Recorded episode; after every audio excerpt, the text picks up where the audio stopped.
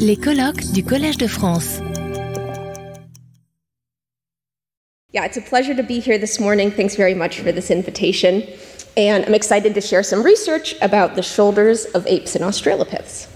The shoulder girdle is a region of the postcranial skeleton that connects the upper limb to the thorax. It has a few different bones in it, and the ones I'll be talking about today include the clavicle here in the front and the scapula on the back. Because the shoulder connects the upper limb to the thorax, it plays a central role in the way apes climb and swing in the trees.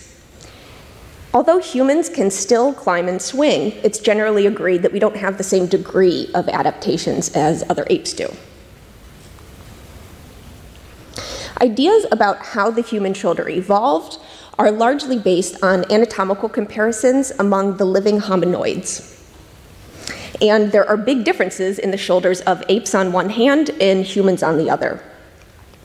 One of that difference has to do with the height of the shoulders.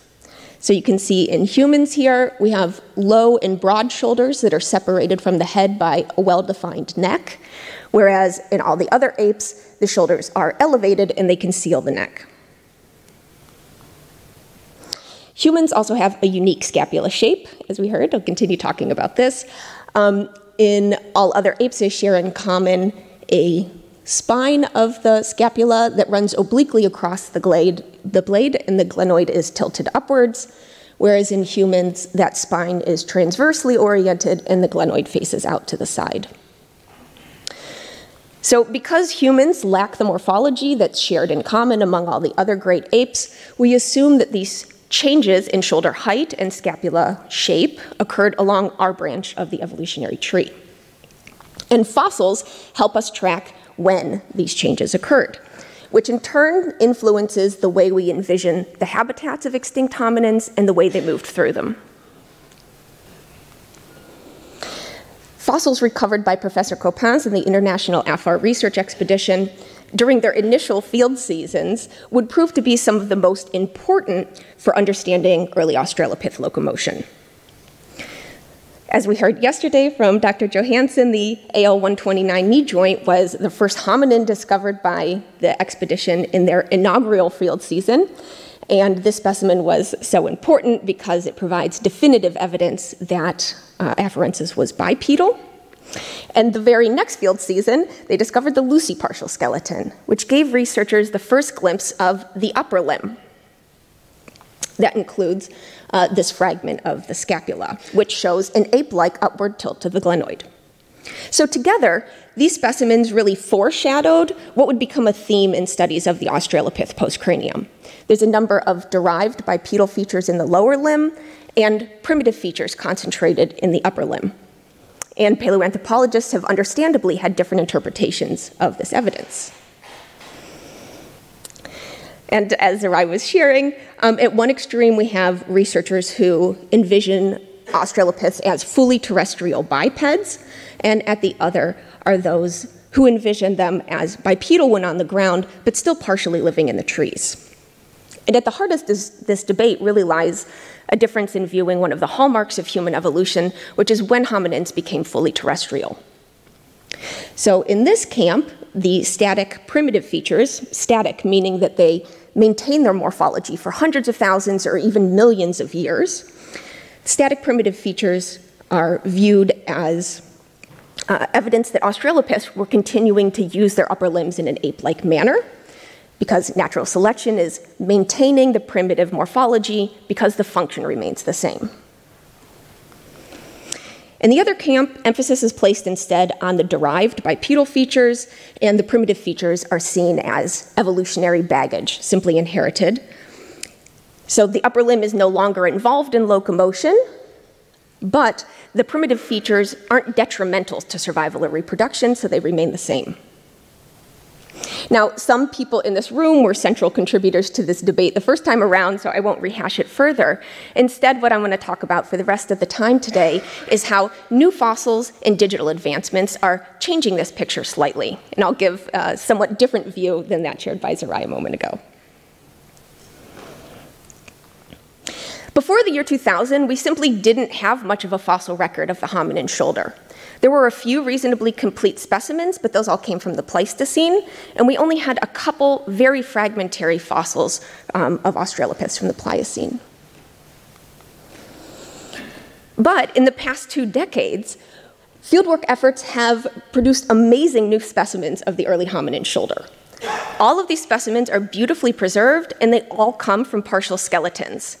So, this is really some of the material, fossil material, that we've been waiting for to answer some outstanding questions. But while evolutionary changes in things like scapula shape can be determined by comparing fossils directly, it's less clear how we can track things like evolutionary changes in the height of the shoulders or the breadth of the upper body, because these are features that are properties of an articulated skeleton as opposed to an individual bone. So, how can we track changes in shoulder structure? The approach that I've been taking is to use three dimensional CT scans where you can collect detailed landmark data on bone morphology while the bones remain in their articulated positions. I've presented some preliminary results using this approach to compare shoulder structure in apes and humans. Like I mentioned, the transition from an elevated ape like shoulder to a low shoulder of humans is thought to be one of the major anatomical transitions in human evolution because it decouples the head from the thorax, both spatially and anatomically.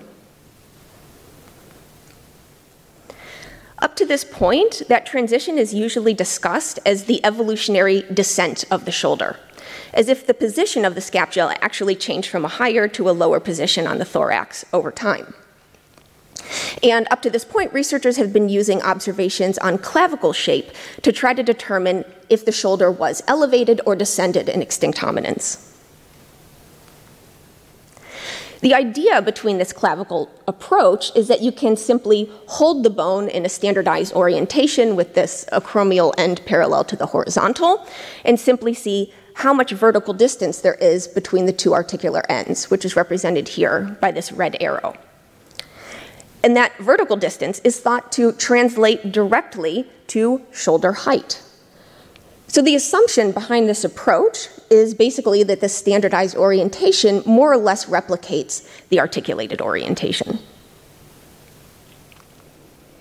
But using the CT based approach, I found that this assumption doesn't actually hold up.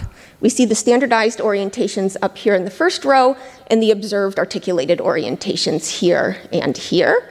And what I hope you can see is, of course, that uh, these two orientations are not the same. Specifically, this end of the clavicle isn't parallel to the horizontal in articulation. And further, the difference between these two articulations varies from individual to individual, which of course makes a problem for this approach. So, if the clavicle approach isn't reliable, is there an alternative? Here we're looking at uh, a CT scan of an ape cadaver, and this is a mid sagittal plane used to create a cross section through the scan stack. I recorded um, the centroid points of different structures in the scapula. So the centroid of the blade, the center of the glenoid, and the top of the acromioclavicular or AC joint. And I recorded within an individual where each of these points fell relative to the vertebral bodies. So now we'll have a look at the data. Along this vertical axis on this plot are the levels of the vertebral bodies, where the center of the blade, center of the glenoid, and the AC joint fall in all of the comparative taxa. The results show that the center of the glenoid has approximately the same position in all hominoids. The center of the glenoid is slightly more elevated in apes than it is in humans, but there's a lot of overlap between the two.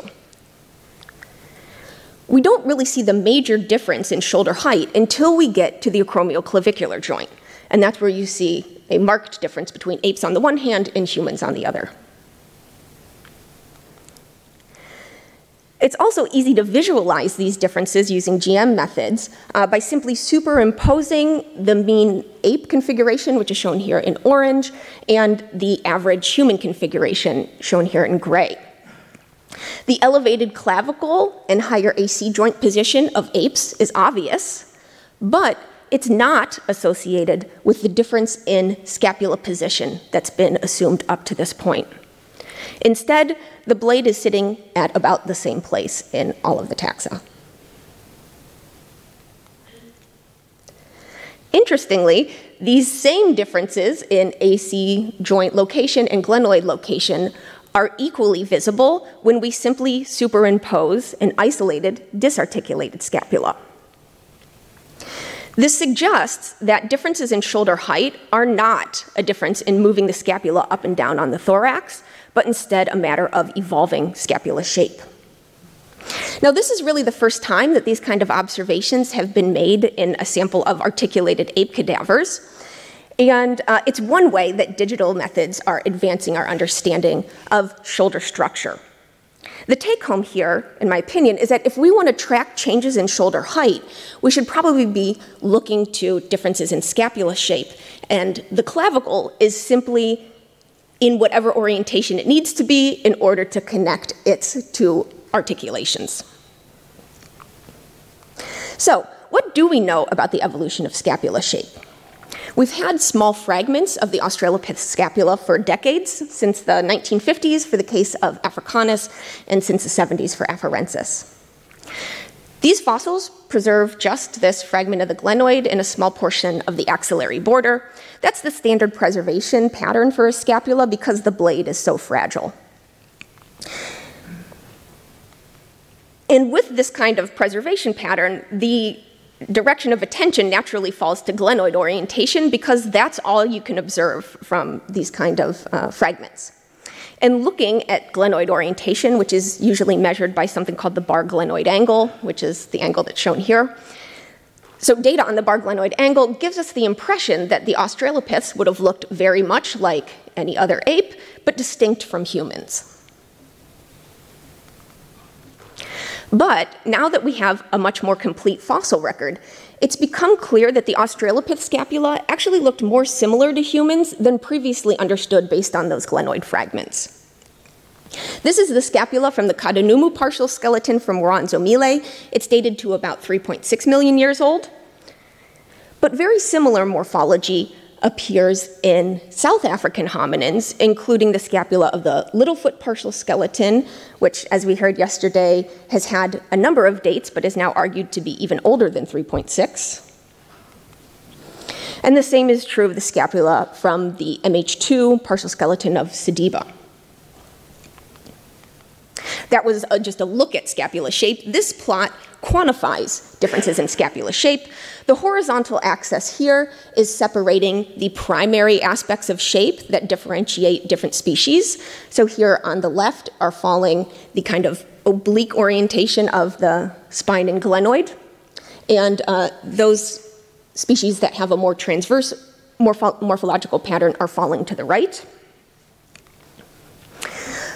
Kadanuumu is represented by this black star, and it falls between humans and orangutans, but clearly distinct from either of the African apes, our closest living relatives.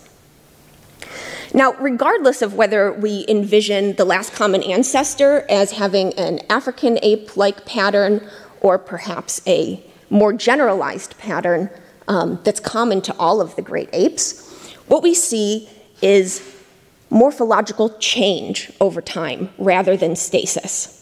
So this is where uh, falls. We also have data, or I also collected data on MH2, which is, like I said, more than a million years younger and even more similar to living humans. And if we assume that the common ancestor falls somewhere around here, what we see is an evolutionary trajectory of change over time rather than stasis. So, this series of fossils is demonstrating the nature of the morphological change, but of course, the question that follows is what are the functional implications? It's clear that these different features have something to do with using the arms overhead in locomotion. And that's because primates that have a greater reliance on vertical climbing and suspension share this oblique morphological pattern, while those that have lesser or no reliance on these behavioral patterns show the more transversely oriented pattern. So, these kind of correlational studies of functional morphology demonstrate that animals doing the same kinds of things show the same morphology, which is certainly evidence of functional adaptation, but it's not explaining why those features are advantageous in below branch locomotion. It doesn't tell us what they're doing. Uh, interestingly, we also have evidence of evolutionary convergence on this morphological pattern because uh, very highly suspensory New World monkeys have evolved that scapula shape independently. One of the existing ideas was that these differences in spine orientation affected the biomechanical performance of the muscles that raise the arm. And that's because the scapular spine provides attachment to muscles that are classically identified as arm raising muscles in humans. So, this arm raising hypothesis, as I'll call it, was accepted for a long time, but it was never actually tested. Musculoskeletal modeling is one approach that's really well suited to testing these kind of ideas about how differences in bone shape affect the function of joints. These kind of models have one source of input that comes from the skeleton. It comes from articulated skeletal structure, and a second source of input that comes from soft tissue features, things like muscles, tendons, etc. Up to this point, there had been quite a bit of work done on humans, largely in sports physiology and things like this, um, but very little work had been done on apes. I supervised the PhD researcher of uh, this wonderful young woman, Julia van Beesel. She's now gotten her degree and is a postdoc in Belgium at uh, KU Leuven. And um, Julia's project used this approach to look at how gorilla versus human uh, differences in scapula shape affected shoulder biomechanics. The skeletal input for this model came from CT scanning an intact gorilla cadaver. We then dissected the shoulder, chest, and back and as we proceeded with the soft tissue dissection, we were using a handheld scanner to capture detailed data on muscle geometry, muscle paths, origin and insertions, and how that geometry changed as we raised and lowered the arm. Then we were able to register our CT scan data set and our surface scan data set so that our dissection observations could be transferred directly into our model building space. So, with this data collection protocol, we were pioneering a new way to combine traditional dissection techniques with various modes of 3D imaging. Then we compared the biomechanical performance throughout the arm raising and lowering process between our newly built gorilla model and an existing human model in order to test the arm raising hypothesis. One of the parameters that we were comparing between the models is called moment arm. Moment arm is used to quantify how efficiently the force that's created when a muscle contracts, how efficiently it's translated into rotational force that moves body parts. Large moment arms amplify muscle contraction forces. So you can think about moment arm as something that gives you more mechanical bang for your muscle contraction buck. Uh, moment arm is a property of joint geometry. It's uh, shown here in blue, and it's determined by what the distance is between the line of action of a muscle to the joint rotation center. Another thing about moment arm is that moment arms have a sign. They can be either positive or negative. When a moment arm is positive, contraction of a muscle will act to increase a joint angle, whereas when they're negative, muscle contraction will act to decrease a joint angle. And so we can understand the sign of a moment arm is telling us something about muscle action. The deltoid muscle, like I mentioned, is usually thought of as the primary arm raiser in humans. Um, and so I'm going to talk a little bit about different portions of the deltoid and specifically about this green portion here, the spinal portion of the deltoid. That's what's attaching to the scapular spine. In humans, this green muscle um, can assist arm raising a bit, which you can see here by this positive moment arm, but it also does things like um, extending a shoulder when it's already raised, and that's where we see this kind of moment arm that's at zero or, or around zero. But in gorillas, this moment arm is instead negative. And this difference in function comes from the fact of spine and glenoid orientation. The more upward tilted glenoid of gorillas actually displaces the center of the glenohumeral joint upward in gorillas compared to humans. And the oblique scapular spine is pulling these fibers of the spinal deltoid downward so that the line of action of this muscle falls well below the joint center and contraction of the muscle acts to lower the arm instead of raising the arm in gorilla. So the take home here is that the morphological differences actually enhance arm lowering instead of arm raising. And that's likely true for all apes that share this kind of morphological pattern. So I've described this with one example from the deltoid muscle, but this finding was similar across all of the muscles we investigated using this approach. There's little to no differences between humans and other apes in terms of arm raising performance. All of the largest differences between humans and gorillas had to do with arm lowering. And so we've described this as the arm lowering hypothesis. And arm lowering is a movement that's actually centrally important to both vertical climbing and suspension, because that's when a lot of strength is needed the most. Arm lowering muscles are what are involved in displacing the center of mass of the body upward, of hoisting the body up uh, uh, when the supporting hand is above the, the head and it's also important during arm swinging because the supporting hand is up, but the arm lowering muscles are contracting to displace the center of mass upward to store potential energy for an upcoming swing. So, this is another way that digital advancements are improving our understanding about how the function of the shoulder changed over time. And this modeling approach can address how, in a biomechanical sense, the ape shoulder is morphologically advantageous for below branch locomotion. So, to summarize, the fossil record has expanded greatly thanks to continued fieldwork efforts. But I think that we've needed some methodological advancements to really make the most out of all these new partial skeletons.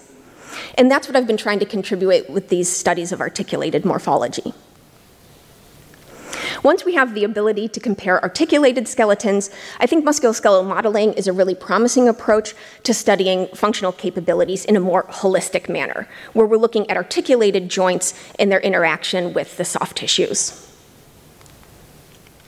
So, paleoanthropologists have been investigating locomotor capabilities of extinct hominins for decades, but I think that this con- um, combination of an increasingly complete fossil record and digital advancements are going to give us a new view on hominin locomotion. Thank you very much.